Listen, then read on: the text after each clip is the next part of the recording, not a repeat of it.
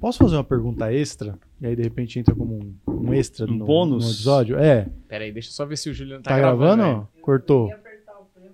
Ah, tá. Gosto de Ah, você. bom, mas caralho, também não precisa cortar imediatamente. no- O cara não deixa terminar o, o Posso só falar do Instagram também? Claro, Que aí, pode se der falar. pra botar na edição, né? E acesse minhas redes sociais, arroba um sábado qualquer, arroba cães e gatos, arroba um e arroba Carlos Ruas, que é a minha pessoal. Tenho quatro, quatro redes Pra sociais. administrar, né? Meu Deus, pois é. Cara, ah, eu vi lá no uma, uma tirinha que você fez no Mundo Avesso que era sobre a muleta de cada um. Hum. E aí tinha lá várias possibilidades, tinha é o fanatismo de várias maneiras diferentes. Sim, sim. Qual é a sua muleta? Olha, que pergunta só, bonita. olha. Você gostou? preparado, né? Parabéns, hein? Eu pensei agora. Você é o segundo melhor apresentador de Eu podcast pensei- do Brasil. Eu não vou falar Olha. quem é o primeiro, porque, né? Você tinha que falar, você é o segundo melhor apresentador de podcast do planeta. Que aí deixa muitas dúvidas. Ninguém vai votar em você, você sabe, né? Quando você falou isso, o pessoal já. Ah, o Monark, o Igor. Ninguém pensou em você. E só o melhor apresentador não assume ser o melhor apresentador. Ele Eu tem não- humildade. Eu não falo, né? Ele tem humildade. Deixo no ar. Exatamente. Eita, pitando tá- essa É, porra aí, deixa velho. Desligar. Mas você já tinha desligado. O que tá pitando? É tipo o Brian, né? Só o verdadeiro Messias não se assume Messias. Tem isso no Brian.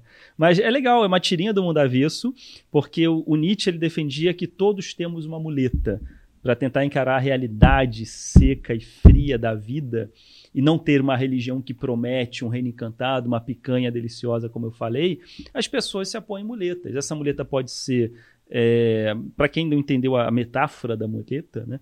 No caso, seria algo que você se apoia para poder viver a realidade. Pode ser drogas, tem gente Uhum. que botam drogas como fuga, né? Uhum. Tem como suas muletas drogas como fuga.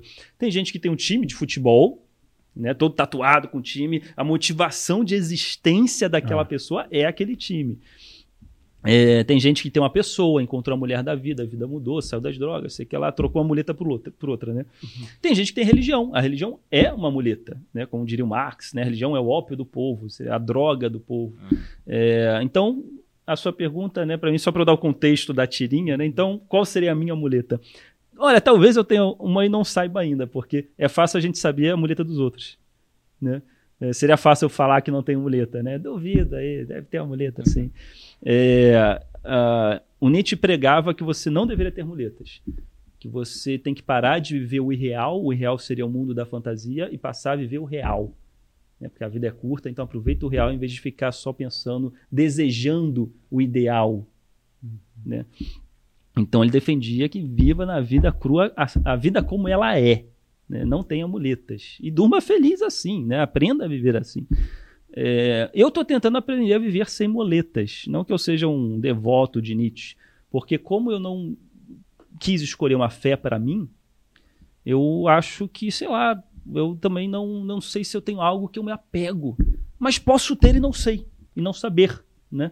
Sei lá, vai que é o meu trabalho, Uhum. vai que se, sei lá, é, como é que a gente sabe se tem muleta ou não? Lá, tira ela para ver se você cai ou não. Uhum. Talvez se tirarem meu trabalho de mim, talvez eu caia. Uhum. Então, talvez o meu trabalho, um sábado qualquer, é aquilo que hoje me dá motivação de existência, seria o meu trabalho, um sábado qualquer, o fato de eu ter conseguido uma notoriedade, o fato de ter pessoas que massageiam o meu ego, mandando notícias diárias, mensagens diárias bonitinhas para mim. E isso me dá uma, uma razão de existência muito boa para aproveitar a minha vida terrena. Se vai ter céu, se vai ter inferno, sei lá o que vai ter, eu aproveitei pra caramba a minha vida e não vou ter me arrependido. Se eu descobrir que, olha só, não tinha continuação, não tem reencarnação, muita gente deixa pra depois, né? Eu não quero deixar nada pra depois. Eu quero aproveitar cada momento para não ter essa frustração no pós-vida. Né? Qual que seria a sensação de você ir para não existência? A mesma sensação que você tinha antes de nascer. Essa é a sensação da não existência, né? O nada. Então, eu quero aproveitar o máximo que eu puder. Né? E se você aí tiver alguma dica de qual deve ser minha, minha muleta, bota aqui nos comentários. eu não sei qual que é. Me ajuda. Mas eu acho que deve ser meu trabalho. Eu acho que deve ser meu trabalho, porque eu me apeguei muito a ele. Me apeguei muito a ele. É o meu também. É, eu acho que é o meu também. É, eu tava pensando nisso enquanto você tá falando, eu, falo, eu É, tenho uma muleta também. Porque se tirar. Porque na verdade é um objetivo, né? Tipo, você querer, querer deixar uma, uma corpo de obra assim, o melhor possível. Sim, e você tá tantos anos naquilo, né, cara? Eu acho que é isso também. Mas eu acho que as, as nossas carreiras, geralmente, as pessoas que escolhem, geralmente, né? As pessoas que escolhem esse tipo de carreira devem ter isso como objetivo, porque é um tipo de carreira que dificilmente você foi pressionado por alguém a estar, ou você entrou por grana, ou... porque no começo é só uma grande tentativa, é um salto de fé aí pra ver se dá certo, sacou? Porque é isso que eu falo, na comédia, o Patrício O'Neill fala isso, ele fala, cara, quem escolhe ser comediante não tá escolhendo uma carreira, tá dando um Verdade. salto de fé. Se vai virar carreira depois, você vai descobrir com o Verdade. tempo, entendeu? Então eu acho que é, é uma paixão que a gente tem e a gente tenta transformar em trabalho. E É quando prazer, vira, né? É. Prazer. Quando vira trabalho, cara, aí você fica mal Sensacional. alucinado nisso, né? É Sim. só o que você quer fazer. Não é, Humberto? É, faz sentido. Concordo. É isso. Posso fechar aqui essa parada? Nem precisa Pode. fechar, né? Não é Só- você que, que manda ali, é ali, ó. É. Se ele decidir cortar. Pode cortar, viu, Ele Juliano? corta, acabou. Você não fala Esse mais. ate- Ele é ateu também. Olha aí. Cara, que da hora. Gostou do vídeo? Então se inscreva no canal. E se você quiser ver toda essa conversa na íntegra, se inscreve lá no Planeta Podcast que tá tudo lá, toda a conversa. Beleza, gente? Valeu!